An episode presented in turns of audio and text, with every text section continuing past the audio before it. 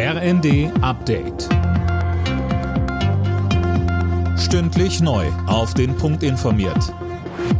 Ich bin Nanju Kuhlmann. Guten Tag. Dritter und letzter Tag heute des Bundesparteitags der SPD in Berlin. Im Fokus steht dabei das Thema Bildungspolitik. Gestern hatten sich die Delegierten trotz Haushaltskrise und schlechten Umfragewerten demonstrativ hinter Kanzler Scholz gestellt. Er bekam für seine Rede Standing Ovations. Kritik gab es aber auch vor allem von den Jusos. Juso-Chef Philipp Türmer forderte von Scholz mehr Führungsstärke.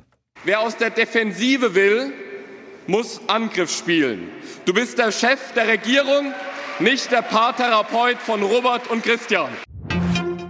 Israels Regierungschef Netanyahu hat angekündigt, den Krieg gegen die Hamas bis zu deren so wörtlich Vernichtung fortzusetzen.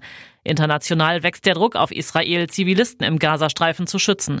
Auch Kanzler Scholz hat am Abend bei einem Telefonat mit Netanyahu darauf hingewiesen. Bei der Deutschen Bahn gilt seit heute der neue Winterfahrplan. Die Bahn weitet ihr Angebot deutlich aus, allerdings steigen auch viele Preise. Fabian Hoffmann berichtet.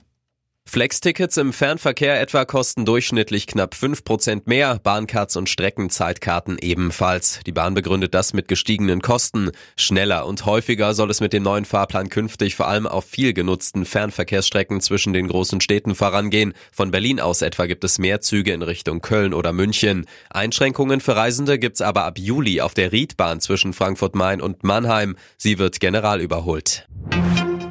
Mit einem Sieg im Spitzenspiel gegen Stuttgart kann Bundesliga-Spitzenreiter Bayer Leverkusen seinen Vorsprung auf die Bayern heute auf sechs Punkte ausbauen.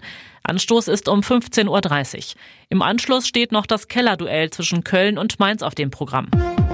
Alle Nachrichten auf rnd.de